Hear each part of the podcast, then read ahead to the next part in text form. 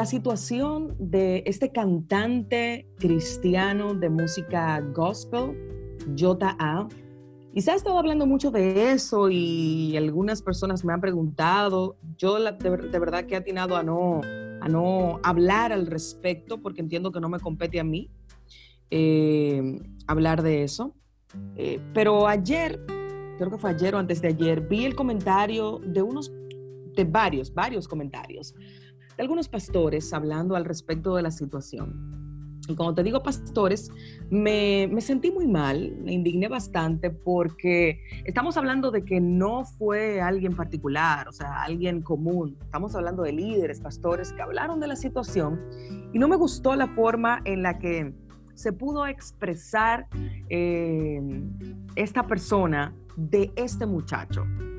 Yo le decía eh, a alguien ayer, si yo no puedo hacer más nada, orar, lo único que puedo hacer, ¿qué más yo puedo hacer? Y pensé hacer una breve reflexión, como la hacemos cada día a esta hora, respecto del tema de este, este hijo de Dios, este hermano, este miembro de la familia de la fe. Lucas 19, tú conoces bastante bien la historia. Hay un hombre, un cobrador de impuestos llamado Saqueo. De repente este hombre ve que viene Jesús, pero como él es bajo de estatura y la multitud no le permite ver y él quería ver a Jesús, él decide subirse a un árbol sicómoro con el objetivo de lograr ver a Jesús. Un árbol sicómoro es un árbol bastante incómodo para subirse porque es un árbol, un árbol bastante, la, corteza es muy resbalosa y además no tiene ramas, eh, sino hasta las partes más altas del tronco del árbol. O sea que él cogió lucha para subirse ahí. Piensen esto. Segundo, aparte de la, de la incomodidad de subirse al árbol, Saqueo era un hombre rico, era un hombre de poder, no era un hombre común. Por tanto, imagínense la, digamos, la vergüenza que tuvo que pasar un hombre subiéndose a un árbol para poder ver a Jesús. O sea, imagínate en este momento, para ponértelo así, a, ¿a quién? Al ministro de, Salud Pública subiéndose en un árbol, porque él quiere ver la caravana que está pasando. Algo así. Él se humilló y Jesús le recompensa invitándose, autoinvitándose a cenar a su casa. Piensa en esto, la muchedumbre que seguía a Jesús, dice la escritura, Lucas 19, que comenzó a murmurar acusando a Jesús que había entrado a morar con un hombre pecador. Esta gente, la misma gente que estaba siguiéndolo, comenzó a murmurar, comenzó a criticar a Jesús y a criticar a Saqueo. Ahora, escucha bien, mientras tanto, en casa de saqueo está sucediendo una revolución. O sea, Jesús acaba de decir que ha llegado la salvación a esta casa y hay un corazón bondadoso que se está manifestando en aquel escenario. ¿Quién es el pecador? ¿Saqueo? A la casa de Saqueo acaba de llegar la salvación. Saqueo acaba de ser limpio, él y su casa. Y hay un montón de gente fuera criticando ah, pero mira este, dice que profeta, dice que hijo de Dios y se va a y se va a morar con un hombre pecador. ¿Dónde está el pecado? ¿En la casa de saqueo o fuera de la casa de saqueo? La casa de los que criticaron a Jesús y su acción es la que está llena de pecado, no la casa de saqueo. Saqueo acaba de ser perdonado, acaba de llegar la salvación a aquella casa. Vámonos a otro momento de la historia. Jesús está en la cruz. Lucas 23. Y Jesús en la cruz lo están condenando a muerte junto con dos hombres más. Dice la escritura que hay uno de ellos que dice las siguientes palabras. Nosotros a la verdad justamente padecemos porque recibimos lo que recibieron nuestros hechos, mas este ningún mal hizo. O sea, él acaba de decir, yo estoy recibiendo justamente, es justo lo que está pasando conmigo. Verdaderamente yo pequé, yo lo hice mal. Hay un hombre que se está arrepintiendo en medio de, de su padecer en la cruz. Hay un hombre que está haciendo el proceso de arrepentimiento y de reconocimiento de su pecado. Y se dirige a Jesús y le dice, acuérdate de mí cuando vengas a tu reino. O sea, no solamente está haciendo arrepentimiento en este momento, sino que está reconociendo a Jesús como el rey, porque le dice, cuando, cuando tú vengas en tu reino, acuérdate de mí. Estás reconociendo a Jesús como el Hijo de Dios y como rey. Y Jesús le dice, ah, hay arrepentimiento aquí, hay un mover aquí maravilloso en cuando un corazón arrepentido se está humillando y la palabra dice que el corazón arrepentido, Él no lo desprecia. Por tanto, hay un corazón que está siendo recibido y Él le dice, de cierto te digo, hoy estarás conmigo en el paraíso. Ahora, escucha bien, mientras sucede esta conversación, dale a la cámara un poco para atrás, hay un montón de gente mirando en las noticias.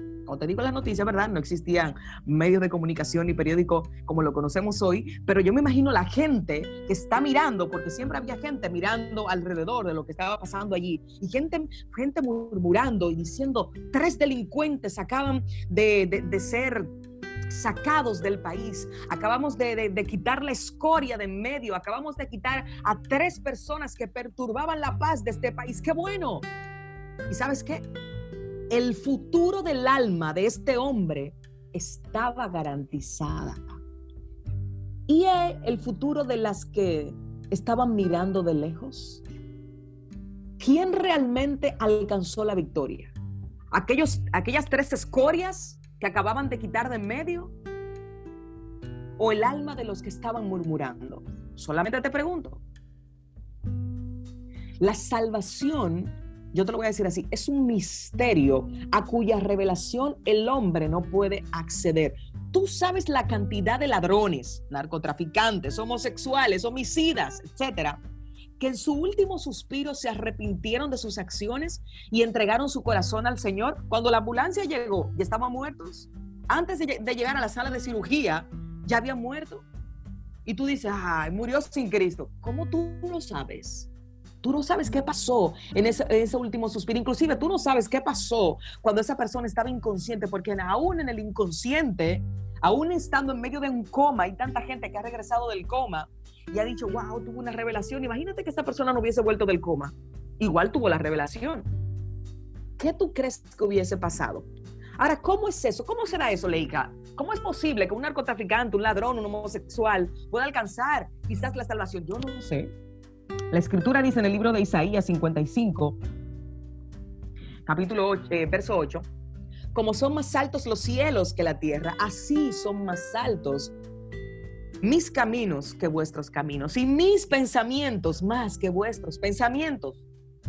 Como yo no, yo no conozco el pensamiento de Dios, pero mucho menos lo entiendo, ¿qué me da derecho a mí?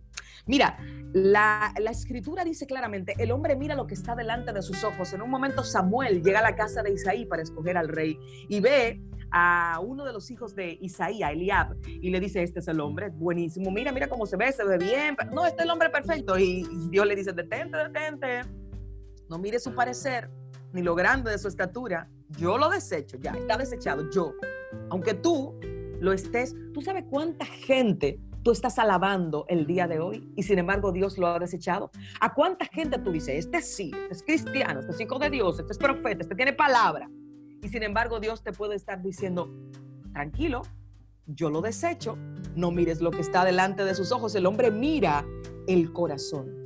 Y sin embargo, sin embargo hay otros que a lo mejor nosotros criticamos y lo, y, y, y lo acabamos de principio a fin. Y a lo mejor Dios está diciendo, este es el hombre, este es el ungido de Dios. ¿Recuerdas la parábola del hombre que compró el campo? Aquel hombre que vendió todo lo que tenía porque encontró un tesoro en el campo. Vendió todo lo que tenía y compró el campo. Su objetivo no era el campo, su objetivo era el tesoro. Él fue inteligente, encontró un tesoro, lo tapó, se fue corriendo, vendió todo lo que tenía, compró el campo. Allí estaba el tesoro. El reino de los cielos es semejante a un tesoro escondido en un campo, el cual hallándolo un hombre lo esconde y gozoso por ello va y vende todo lo que tiene y compra aquel campo. Así lo dice claramente la escritura. Y esto me conecta siempre con la historia de Ruth. Hay un hombre llamado Booz que compra un campo con el objetivo de tomar a una mujer que estaba incluida en el paquete. Y esa mujer era Ruth. Ahora piensen esto. Ruth era una moabita. Era una mujer de los hijos de Moab. Era una mujer pagana, Y muchos quizás cuando tú lo miras desde lejos la historia, ¿cómo va a ser? Pero este hombre, vos, con raíces del, del pueblo de Dios, de Israel, se casa con una mujer pagana. Sin embargo, esa mujer que tú llamas pagana está incluida en la genealogía nada más y nada menos que del mismo Cristo, Hijo del Dios viviente. Yo creo que todos somos probados en amor. Te voy a decir esto. Posiblemente mañana ese muchacho, ese cantante de música gospel cristiana actualmente brasileño, Jota que tú lo conoces bastante bien, posiblemente mañana él pueda reconocer cómo fue hecho él pueda reconocerse a sí mismo tal como Dios lo creó. Él pueda mirarse al espejo y mirar lo que Dios hizo, la maravillosa creación que hay en él. Y su corazón se ha sanado. Pero el tuyo, ¿quién lo sanará? El mío, ¿quién lo sanará? De la crítica, de las cosas que hemos dicho. Todos los días estamos siendo probados en amor. Y este es el momento de demostrar amor este es el momento de nosotros decir, ah, Cristo vive en mí, es real, y como Cristo vive en mí, Cristo es el Padre, porque Cristo le dijo, eh, ven acá, pero si tú has visto, si tú me has visto a mí, has visto al Padre, y como el Padre es amor, el libro de Juan dice que Él es amor en esencia, Él es amor, no, no es que Él tiene amor, es que Él es amor. Entonces, si Cristo vive en mí, debe haber, debe haber amor en mí. Y si hay amor en mí, lo único que a mí me resta es cerrar mi boca y seguir demostrando amor, aún a mis enemigos, como dice la palabra. Dios te bendiga, Dios te guarde. Shalom.